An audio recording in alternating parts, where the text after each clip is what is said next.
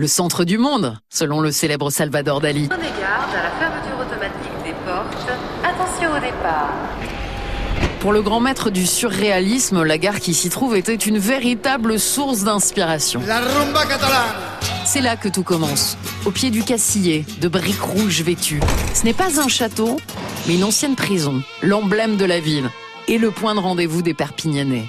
142 marches et une vue imprenable sur Perpignan qui vaut son pesant de rousquille. Ce biscuit catalan, reconnaissable par son enrobage blanc parfumé au citron ou à l'anis. Entre ses murs, le Castillet renferme un musée retraçant l'histoire de la ville.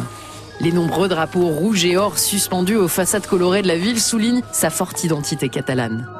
Plus vieux d'un siècle que le Castillet, le palais des rois de Majorque. De la terrasse de la tour de l'hommage s'ouvre un superbe panorama des Pyrénées à la Méditerranée.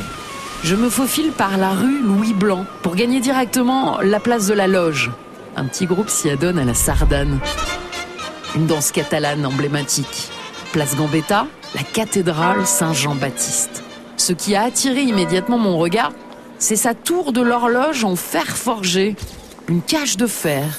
Mais surtout, juste derrière, il y a le Campo Santo, le seul cloître cimetière en France. Le cœur de ville est un labyrinthe de ruelles. Et de cette cathédrale au musée des beaux-arts, c'est un patchwork de façades médiévales, classiques ou plus modernes, mais de toutes les nuances de l'ocre. Au hasard d'une autre rue, que son étroitesse m'a protégé des assauts du soleil, me voilà place de la République. Imaginez, comme une arène avec des terrasses de café et des restaurants.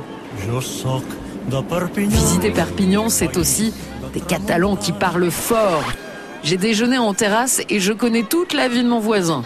Il joue aux cartes avec des copains, au trouc.